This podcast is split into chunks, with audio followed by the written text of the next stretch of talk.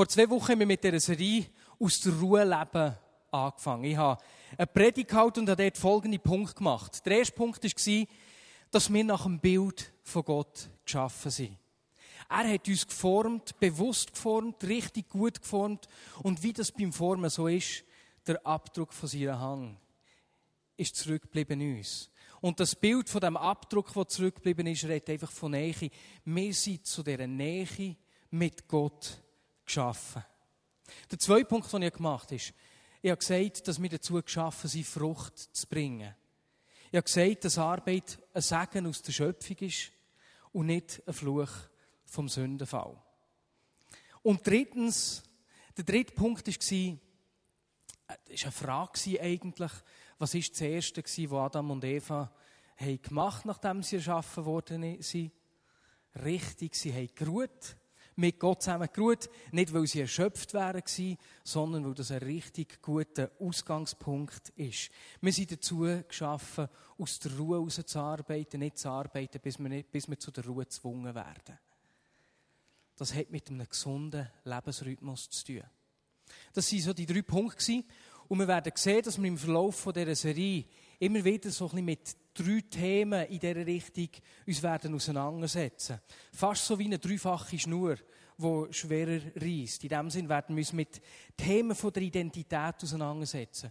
Für was hat Gott mich geschaffen? Was denkt er über mich? Zweitens, Entschuldigung. Wir werden uns mit Themen beschäftigen, die mit der Beziehung zu Gott, mit der Nähe zu tun haben. Fragen von Kontemplation, von geistlichen Übungen. Und drittens werden wir uns mit ganz praktischen Fragen von einem gesunden Lebensrhythmus auseinandersetzen.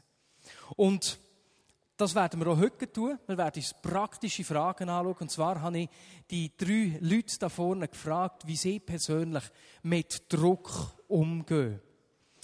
Patricia Inauen, jetzt komme ich zu euch. Patricia, du bist Ärztin und du hast eine Klinik.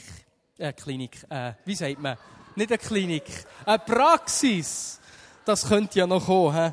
Ich habe eigentlich Praxis gemeint. das ist meine Vertrauensärztin. Ich komme sehr gerne zu dir, wenn ich etwas habe.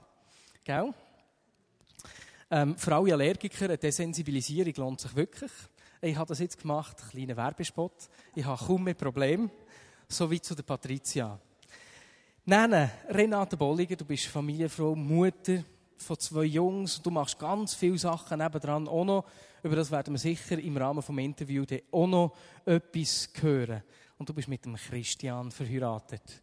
Der Christian ist sicher mächtig stolz auf dich. Nicht nur heute, sondern generell. Und die dritte Person, Röfe. Du bist seit Rolf Drachsel, das. Du bist seit 15 Jahren selbstständig, führst Karosserie und Autolackiererei, Autolackiererei A6 Center in Muri und du hast mit ihrer temperamentvollen, tollen Frau Natsch drei Kinder.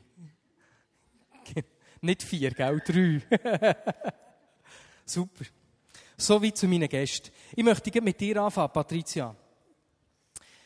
Ich habe Freunde, die Medizin studiert haben und von dem her gesehen weiss ich, dass das Studium mit sehr viel Druck auch verbunden ist. Genau auch Zeit äh, in Assistenz und so. Und du hast ja nicht nur in der Ausbildung oder jetzt in der Arbeit mit Druck zu tun, sondern es kommen noch Leute zu dir, die mit Druck und Stress zu tun haben. Was kannst du uns da dazu sagen? Mir fällt auf, wenn ich so, ich bin immerhin etwa 20 Jahre in meinem Beruf und wenn ich so zurückschaue, kommt die Frage immer häufiger, wenn jemand Beschwerden hat, ist das stressbedingt? Also mit anderen Worten, ist ein Druck, sei es aus der Familie oder sei es äh, im Beruf, ist das ein Teil oder eine Hauptursache von dem Leiden, das ich habe. Und wenn ich dann nachfrage, dann kommen ganz häufig ähm, Antworten, ja, ich fühle mich überfordert. Und zwar zum Teil mengenmäßig, es ist zu viel Arbeit und es ist auch qualitativ.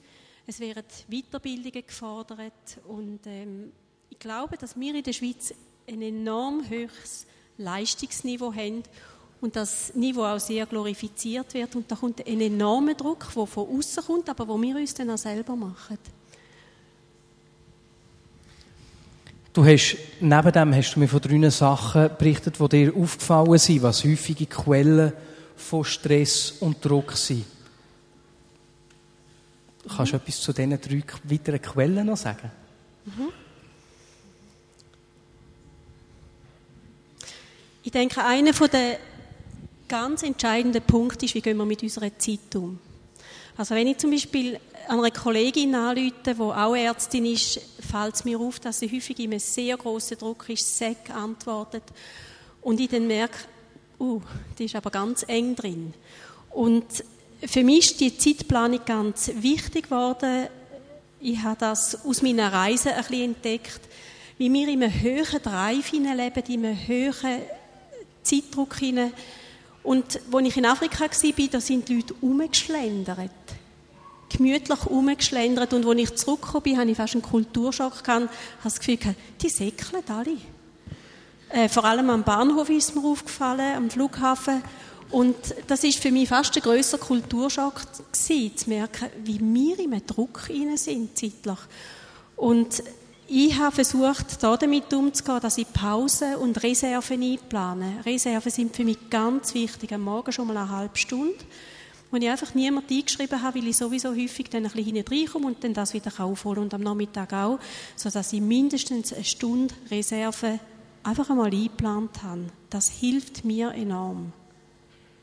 Also Zeitplanung, dann Disziplin, wie gehe ich damit um? Ähm, kann ich das einhalten, setze ich das um? Das ist ganz etwas Wichtiges, da achtsam damit umzugehen. Disziplin, äh, Zeitplanung, das, tönt, das ist für Menschen, die, die diszipliniert sind, gewissenhafte Menschen, relativ einfach.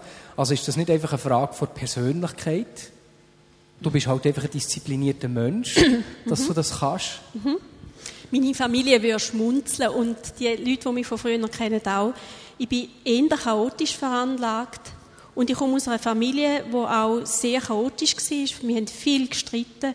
Bei uns haben da fast keine Regeln gegolten. Das merke ich heute noch im Verkehr. Ich habe, ich habe eine halbe Stunde das Auto besessen und habe schon meine erste Parkbus gehabt.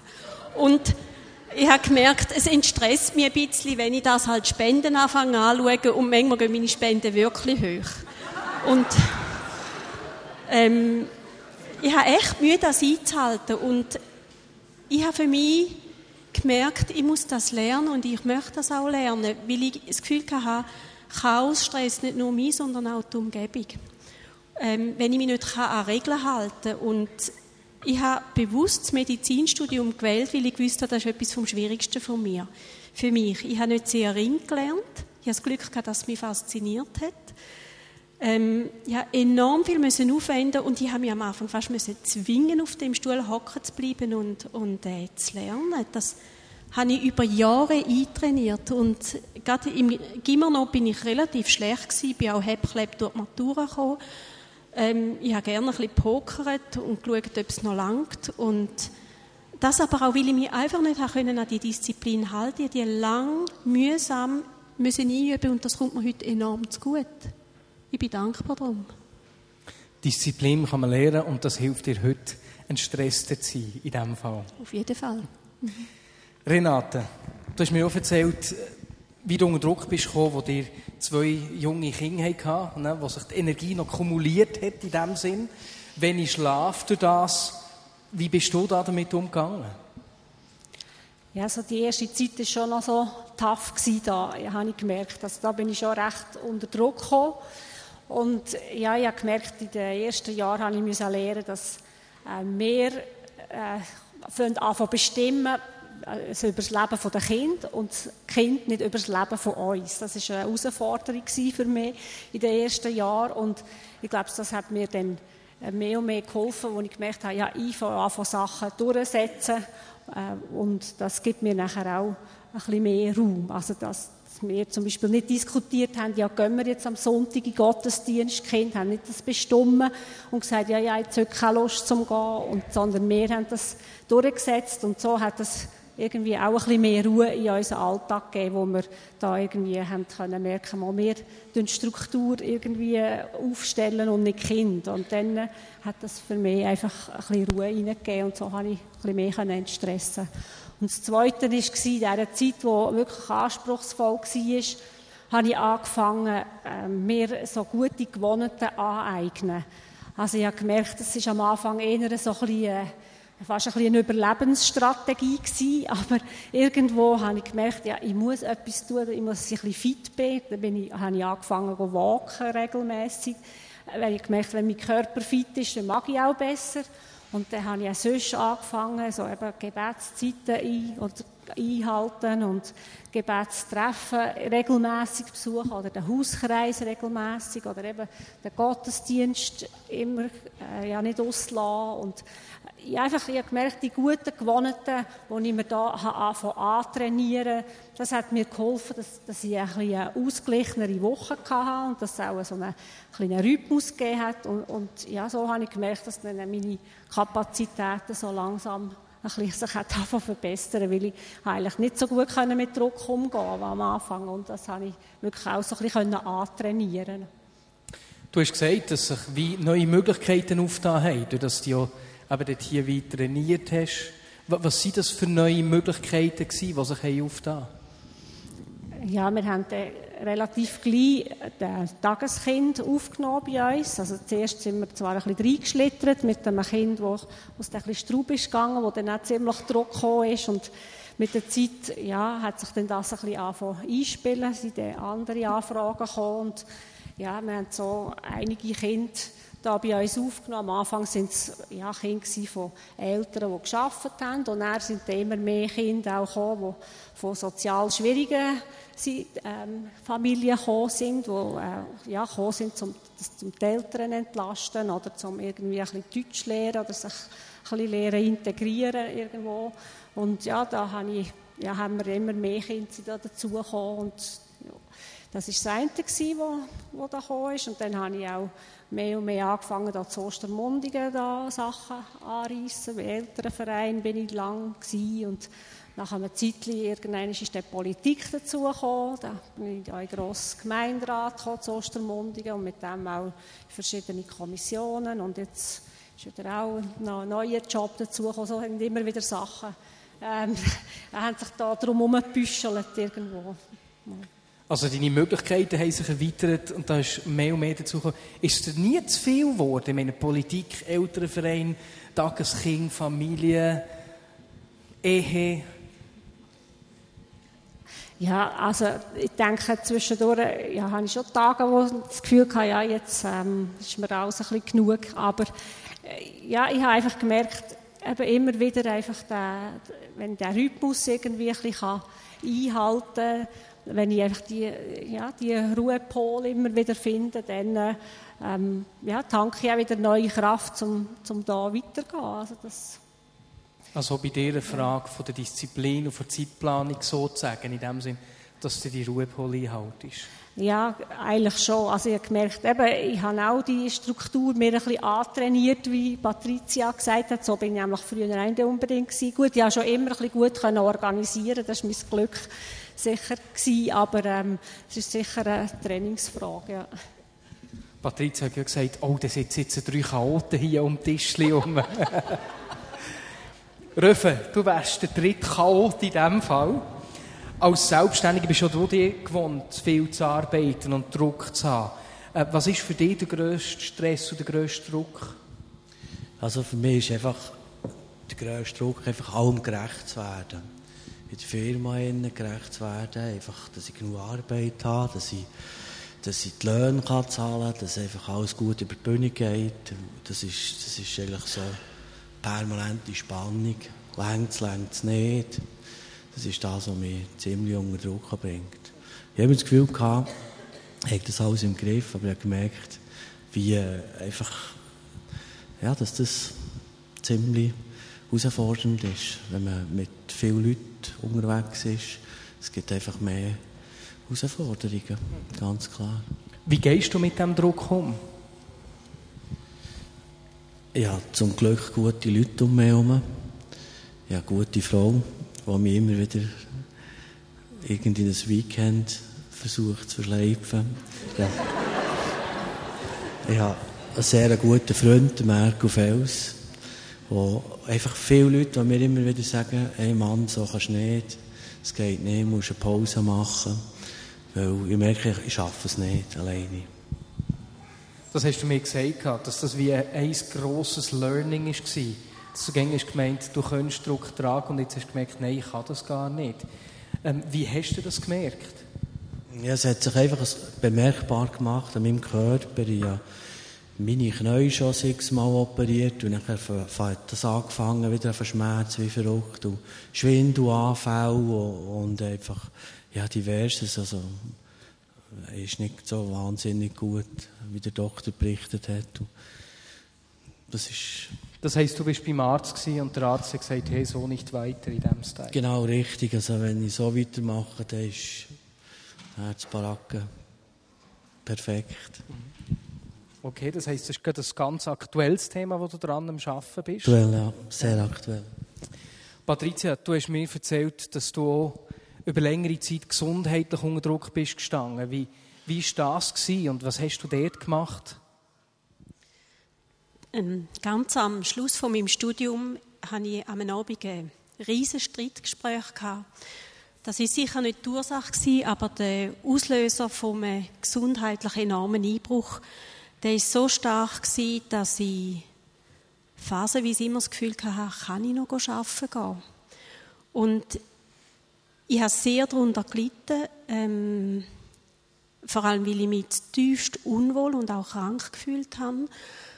Und für mich war es noch eindrücklich, ich war bereits sieben Jahre oder vier Jahre Christ, wie ein Streit zwischen mir und Gott angefangen hat. Ich habe häufig gestritten, ich habe geschrauen zu Gott, ich habe gehadert mit Gott, ich war zornig, manchmal sogar zynisch. So, manchmal habe ich mit ihm geredet und habe so zu ihm gesagt, hast du eigentlich Freude, wenn es einem nicht gut geht? He? Und das ist ein unglaublicher Kampf und Auseinandersetzung gewesen. Und nach ein paar Jahren ist so eine weitere Phase gekommen, wo ich einfach gemerkt habe, jetzt, jetzt will ich das annehmen, jetzt will ich lernen, damit leben und muss Prioritäten setzen. Ich muss schauen, wie kann ich die Kraft, die ich habe, einsetzen und ich habe mich entschieden, einsetzen sie für den Beruf ein, weil manchmal ist es für mich wirklich auf der Kippe gewesen, kann ich so noch arbeiten gehen und für mich ist klar gewesen, ich will nicht müssen an die Fürsorge gehen und darum habe ich einfach meine Kraft auf das konzentriert und habe nur so ganz wenig Beziehungen können pflegen. Ähm, vor allem die emotionale Kraft hätte ich nicht dazu gelangt. Und dann hat es wie eine weitere Phase gegeben, wo ich innerlich mich entschieden habe, ich will gesund werden. Und bin mir immer bewusst gewesen, das kann ich nicht machen, ich kann es nicht erzwingen. Ich habe Hilfe angenommen, verschiedene professionelle Hilfe, die sind immer wieder an Grenzen gekommen und haben mir eigentlich nicht sehr viel können bieten Und ich glaube, es hat ganz viel auch mit dem Umdenken zu tun gehabt, mich auf, aufs Positive ausrichten, auf das, was das Leben stärkt, auf das, was ähm, das Leben das lebenswert macht und das baut einfach auf den Wort auf, das baut auf ähm, Achtung auf, sich selber und anderen Menschen gegenüber, das sind eigentlich viele Werte, die man auch in der, in der Bibel findet. Du hast gesagt, du hast dich müssen entscheiden, was mache ich. Hast du Beziehungen in dem Sinne reduziert? In unserem Gespräch hast du gesagt, du hast wie Grenzen gesehen und müssen deine eigenen Grenzen in dem Sinn akzeptieren. Du hast aber noch in einem anderen Punkt über genau das Thema geredet. Die Grenzen, die du musst akzeptieren musst. Was um Professionalität ist gegangen. Kannst du dazu etwas sagen?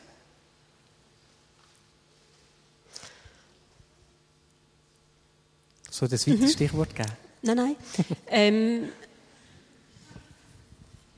für mich war Professionalität immer etwas total Wichtiges. Ähm, ich bin fasziniert von meinem Beruf. Ich komme gerade von einer Weiterbildung, zwei Tage Freudestadt. Und ich habe für mich gedacht, ich glaube, für mich wäre Tiefensucht ein echtes Problem, wenn ich nicht selber die Ärztin sein Dann würde ich immer denken, hey, das wollte ich jetzt auch. Ich bin so fasziniert immer wieder neu von dem Beruf. Und für mich ist eine, hohe Professionalität, das heißt gute Qualität, ganz wichtig. Ich vertiefe mich immer wieder ins Gebiet. Das gibt mir Ruhe, Sicherheit und es gibt Sachen, die ich nicht lösen kann. Und damit auch die Grenzen respektieren und mir überlegen, wer macht das besser als ich? Zu wem kann ich jemanden weiterweisen, weil ich das selber nicht gut lösen kann. Es gibt ganz eine tiefe innere Ruhe, wenn man einfach weiß, ich bin gut vorbereitet. Ähm, wenn ich etwas nicht löse, haben auch andere meistens Schwierigkeiten damit. Du hast dann noch erzählt, dass äh, mal jemand auf dich hat und gesagt Frau Doktor, das müsst ihr wissen. Genau, das war auf der Station. Ein stattlicher Kasten hat so auf mich gemacht und ich habe wirklich in einer Ruhe können sagen, nein, das muss ich nicht. Und manchmal gibt es schon Sachen, wo ich auch problemlos an einem Patienten kann sagen ich weiß es nicht, ich komme noch nicht raus. Und ähm, einmal ist das sogar vorgekommen, eine Patientin, die gesagt hat, ähm, eine Amalgamabklärung wollte. Und ähm, ich habe gesagt, das macht für mich nicht viel Sinn, weil wenn es positiv ist, sie nicht machen und wenn es negativ auch nicht, dann sagt sie, sie verstehen da nichts davon. Und das hat mich getroffen. Ich habe das Gefühl, gehabt, eigentlich hätte ich recht. Und dann habe ich mich angefangen mit dem Thema intensiv auseinandersetzen und das ist mir selber zum Sagen geworden. Das ist noch spannend. Manchmal strengen wir uns für etwas an, wo wir das Gefühl haben, das ist nur für den anderen. Am Schluss ist es für einen selber eine Hilfe. Jetzt gerade bei dieser ersten Person, die gesagt hat, Frau Doktor, das müsst ihr wissen, wird ja auch ein Stressfaktor sichtbar, nämlich die Erwartungen, die Menschen an uns haben. Oder Erwartungen, die wir an uns selber haben. Im Mittagsgottesdienst hat Martin Stadelmann darüber geredet, wie, das, wie er hat erkennt, dass das sein grösster Find ist. In dem Sinn. Die Erwartung, die er sich selber hat. Der Perfektionismus. Und er hat dort äh, so eine richtig spannende Aussage gemacht, die für perfektionistisch veranlagte Menschen richtig hilfreich sein können. Und so hat er gesagt, er hat sowieso das Motto entwickelt mit seiner Frau zusammen, 50% Länge. 50% Länge. Das nicht für alle, äh, viele Menschen, ja, ja, so zurücklehnen, es längt, sondern für alle gewissenhaft. Er hat gesagt, er hat gemerkt, er gemerkt, dass wenn er immer alles zu 100% machen will, dann lässt das gar keinen Platz mehr für Gott. Und dass es eigentlich äh, nichts Demütiges ist, sondern dass er wie Gott eigentlich die Möglichkeit erlaubt, sich, sich einzuschalten, in dem Sinn. Aber es ist so eine Sache mit dieser Erwartung, Erwartung von Menschen oder Erwartung, die man sich selber hat. Röfe, wie, geht es bei dir? Du bist ja auch dran, du sagst auch, Gott Raum zu schaffen. Und gibt es da ganz einen praktischen Punkt, wo Gott im Moment zu dir am Reden ist? Gerade in der Drucksituation, wo du nicht so drinnen bist? Also, ich habe äh, längere Zeit schon also, äh, das Bauchgefühl, das kommt. Und jetzt habe ich dem, ich, habe dem nicht eine Achtung geschenkt, aber in letzter Zeit habe ich dem einfach, ich gemerkt, wenn ich dem mehr Achtung schenke, dann kommt es gar nicht schlecht raus. Das ist das, äh, ich, habe gemerkt, dass das, wenn ich nicht auf das höre, äh, dann kommt es nicht gut. Und wenn ich auf das höre, es ist fast für mich so, wie, wie, der, Heilige, wie der Heilige Geist zu mir redet. Er sagt, hey Mann, auf das musst du hören, das musst du machen, dann kommt es gut. Und es hat sich auch schon so bestätigt, x-mal jetzt. Und dort bin ich extrem dran. Einfach das Hören auch und das Praktizieren. Das heisst, es sind Sachen, die du vorher nicht gleich beachtet hast, nicht gemerkt hast, dass Gott so zu dir redet, die dich dann mitunter auch können, eben jetzt in die Drucksituation hineinbringen. Ist das richtig? Das ist richtig. Ich habe, wenn ich mehr auf das gelost hätte, hätte ich, äh, hätte ich weniger Druck gehabt, ganz sicher, weil es immer wieder Entscheidungen waren, und ich gemerkt habe, oh Mann, hätte ich nur drauf gelost, dann wäre jetzt nicht, dann hätte ich das nicht, oder dann müsste ich jetzt nicht noch und, und. und, und es ist, ich wollte einfach auf das los jetzt. Der Lehrprozess jetzt im Schmerz, in der Herausforderung selber. Es klingt spannend, gleichzeitig schmerzhaft, aber natürlich auch in der aktuellen Drucksituation, was hilft dir, weißt, den Kopf über Wasser zu halten? Was sind so Notfallstrategien im Moment? Es ist so, dass, dass ich mir einfach auch versucht habe, Zeit zu nehmen und einfach in die Ruhe zu gehen. Ich bin letztes Jahr im, vor der Weihnachten bin ich mit dem Merko eine Woche in die Wüste, ganz in Bergen, ganz alleine. Wir haben gefastet, wir haben wirklich Zeit verbracht mit Gott und mit mir, also mit, mit dir selber. Und das war super, gewesen. das war wirklich ganz cool. Gewesen. Ist mir vorgekommen wie eine, eine Woche, ist mir vorgekommen wie ein Monat Ferien. Es war super. Gewesen. Gute Freunde neben dem Markt, deine Frau, die die Wochenende zwingt. Sensationell, einfach um Perspektive wieder zu bekommen. Ähm, Patricia, du hast mir auch ein paar Sachen genannt, die dir geholfen Perspektive zu geben. Ich erzähle zuerst noch schnell. Mittagsgottesdienst hat Andreas Rötlisberger auch so etwas erzählt. Er hat gesagt, dass er so wie eine tägliche Übung hat, so wie Zähne putzen, Krawatten binden, sich duschen, hat er, tut er jeden Tag beten. Zuerst lobt er Gott, also tut seinen Blick auf ihn, Nachher bittet er um Vergebung. Und wenn er so Gott anbetet hat für seine Größe, Herrlichkeit und so, dann sieht er sich selber schon in einem anderen Licht. Bittet um Entschuldigung, dann dankt er. Und dann hat er gesagt, wenn es ihm nicht gut geht, dann zwingt er sich für 50 Sachen zu danken, 50 Sachen aufzuschreiben, wo er dafür dankbar ist. Und das wechselt so richtig Perspektive. Und erst dann kommt er zum Bitten. Aber Patrizia, du hast mir auch in unserem Gespräch erzählt, dass du auch so Sachen hast, die dir helfen, eben Perspektiven zu bekommen? Für mich ist wichtig, wie ich den Morgen anfange. Und ich habe vor Jahren angefangen, ähm, den Morgen zu starten, indem ich unter der Dusche singe. Irgendwie funktioniert das bei mir am besten. Ich habe sie gefragt, ob sie es uns vormachen es sind, es sind ein paar Lieder, die mir wichtig geworden sind. Ähm, ich singe immer die gleichen und es wird mir auch nicht langweilig dabei. Also eins, das ich besonders liebe, ist «O Dio, creo a me, un cuore nuovo». «Herr, schaffe du in mir ein neues Herz». Das ist immer ergebig, wenn man mit einer schlechten Laune aufsteht.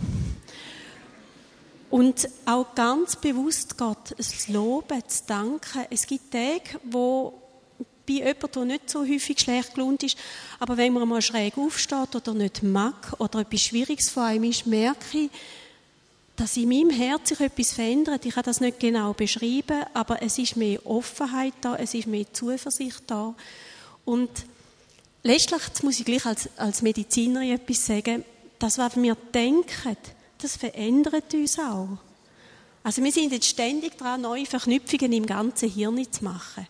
Und wenn das über längere Zeit, wenn wir positive Gedanken haben, aufbauende Gedanken, prägt uns das und wir verändern uns. In der Praxis ist es so, manchmal gibt es Leute, wo wir auf die Nerven gehen, wo wir nicht liegen. Das fängt manchmal schon mit dem Äußeren an oder einem Blick oder so.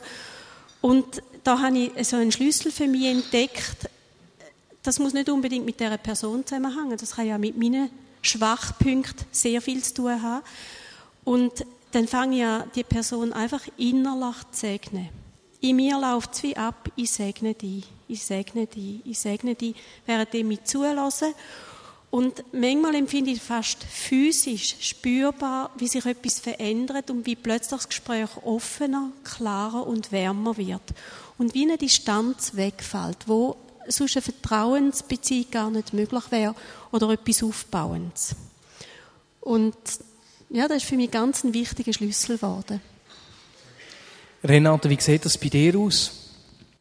Was hilft dir, Perspektiven zu bekommen, zur Ruhe zu kommen? Auch?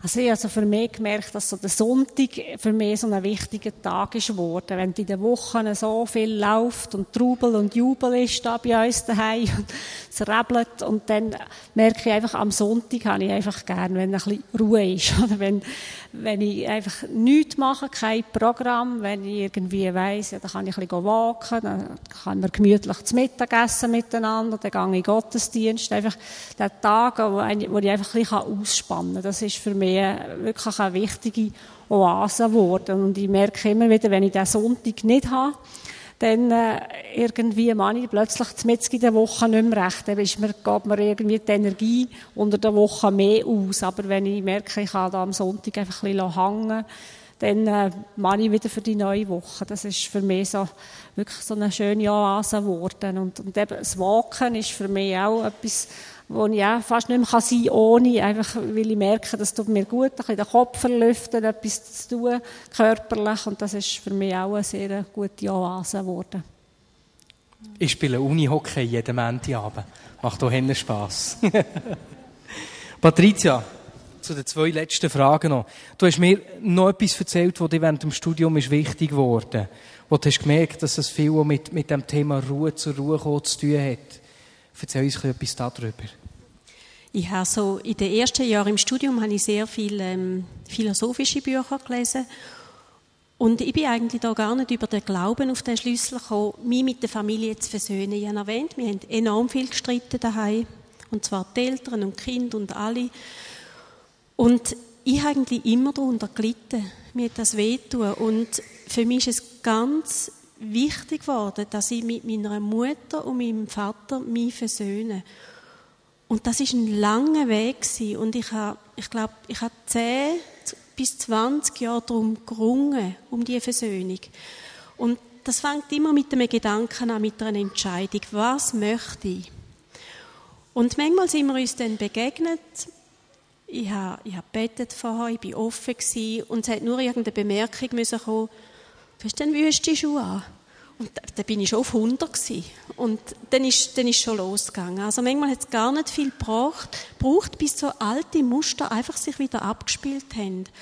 Und ich bin auch oft enttäuscht gewesen, dass ich es nicht besser mache und habe gemerkt, in der eigenen Familie Frieden zu finden, ist wahrscheinlich etwas vom Anspruchsvollsten. Mit der Mutter und dem Vater und nicht Veränderung von innen erwarten. Das ist ja so typisch. Wenn man jung ist, hat man immer das Gefühl, wir müssen die Welt verändern.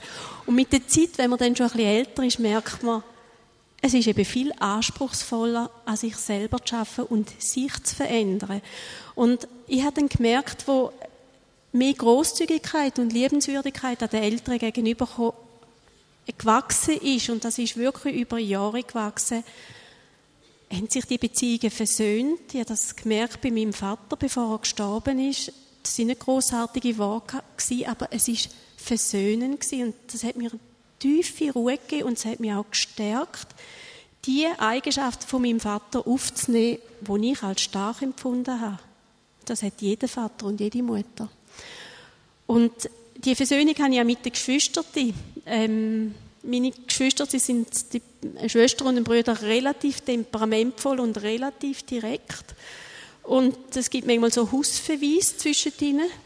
Aber ähm, ich kann wirklich sagen, ich bin jede Familie, die mit allen versöhnt ist und nie in so dramatische Situationen mehr hineinschlittert. Das merke ich vor allem, wenn es kritisch ist, da kommt immer sehr Telefon zu mir auf Bern, was sollen wir machen? Und da merke ich dann auch, wo das Vertrauen ist versöhnte Beziehungen, das ist ja nicht nur jetzt in der Familie das Thema. Dort hast du schön gesagt, das ist ein, du hast es gut zum Ausdruck gebracht, das ist das Dümmste, was du machen kannst, deine eigenen Wurzeln zu schwächen, oder, in dem Sinn. Also in der Familie, aber in der Arbeit ist das ja auch eines der grossen, eine der grossen Stressquellen. Genau.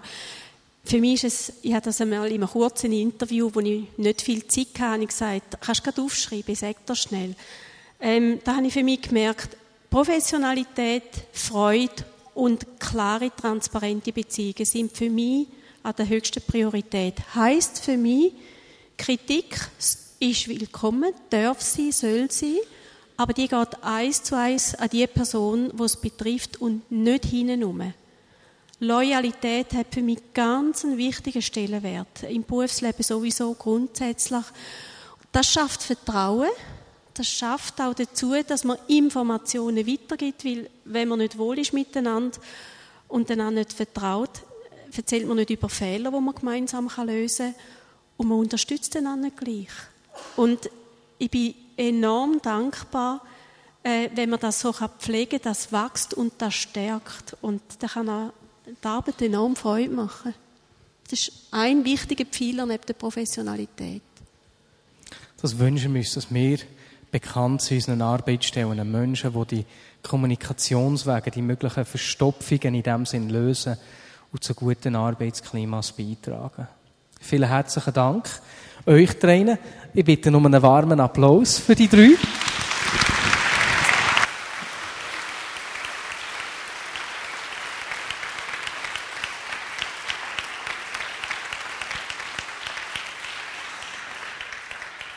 Ich möchte zum Schluss einfach noch schnell ein paar Gedanken nochmal zusammenfassen und uns dann auch eine Zeit nehmen, wo wir ganz konkrete gewisse Sachen reinbeten oder für die Sachen beten. Und ich werde dir bitten aufzustehen, wenn irgendetwas von diesen Sachen dich angesprochen hat oder wie ein Impuls war, der etwas bei dir ausgelöst hat. Sicher etwas, wo mir rein ist, Renate, wo du hast gesagt, wo du hast gemerkt, ich lasse mich nicht bestimmen von meinen Kindern.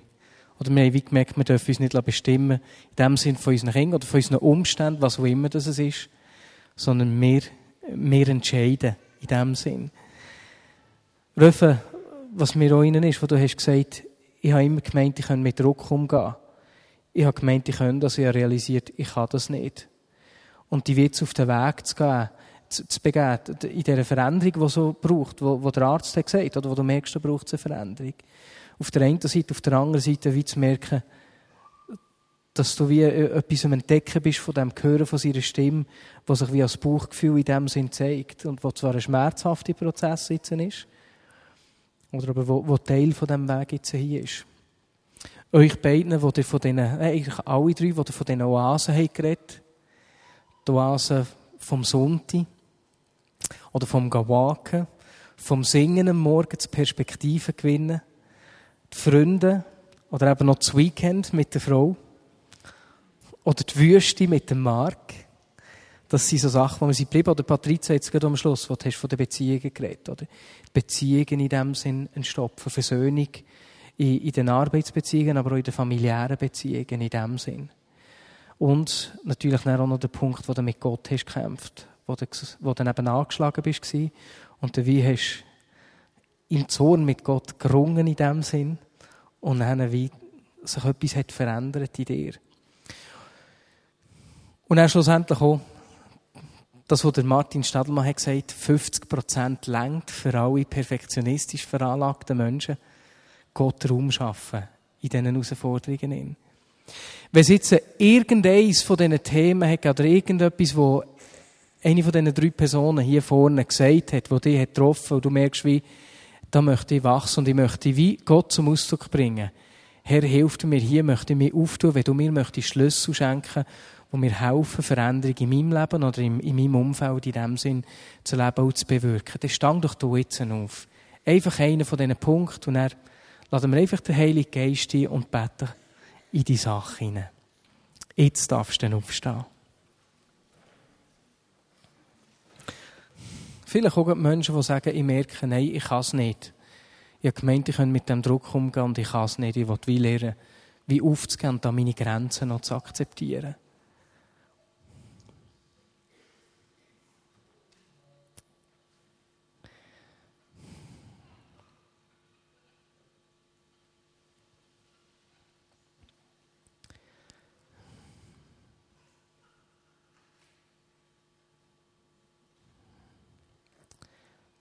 Mehr von dir, Herr. Heiliger Geist, kommt und begegnet uns. Ich bitte, dass unser richtiger Schlüssel zur Veränderung in die Hände ist. Herr, Veränderung vielleicht Disziplin zu lernen. So wie wir das gehört haben, Veränderung vielleicht Beziehungen, die, die Versöhnung brauchen. Wo du uns Schlüssel geben willst, die Versöhnung bringen. Veränderung vielleicht uns unseren Grenzen zu stellen. Unsere Grenzen zu akzeptieren, zuzugeben, dort, wo wir es nicht können.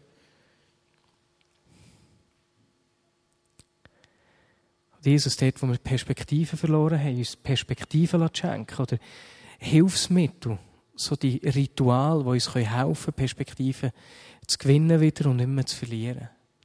Herr, schenkt uns solche Schlüssel.